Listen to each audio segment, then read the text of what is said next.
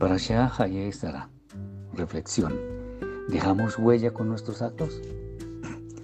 Cuando fallecen las personas, en muchos casos sus parientes y relacionados recuerdan las virtudes que poseía quien se fue.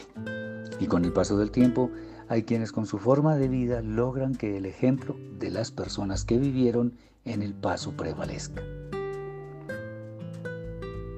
En el caso de Sarah, único en la escritura, por cierto, vemos que se menciona la edad que vivió.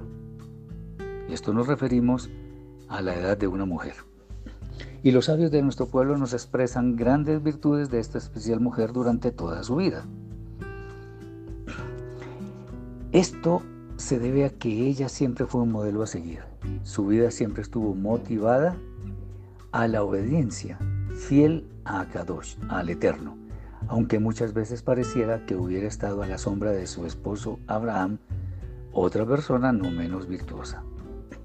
Aunque por supuesto tuvo algunas fallas que no es el caso mencionar hoy, lo cierto es que su vida resaltó porque siempre conservó un carácter que no desmayó en sus principios.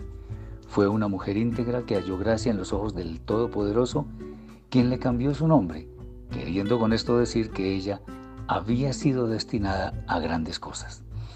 Y por supuesto, una de las más sobresalientes es tener el privilegio de ser la primera matriarca del pueblo que sería luz a las demás naciones. Podríamos preguntarnos a partir de lo anterior, ¿cuál es nuestro inventario de buenas acciones que nos gustaría que fueran recordadas cuando partamos de este mundo? ¿Realmente poseemos una forma de vida que sea ejemplo a seguir por los demás?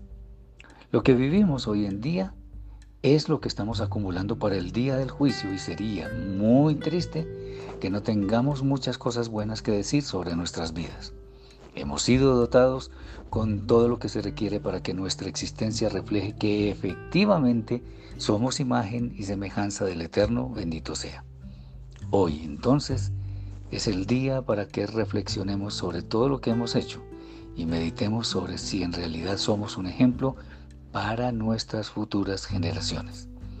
Este autoexamen debería ser hecho a conciencia para que saquemos buenas conclusiones y decidamos ir por el mejor camino, que en últimas es la obediencia fiel al Eterno. Y esto no se trata de ser o no ser judío. Shabbat Shalom.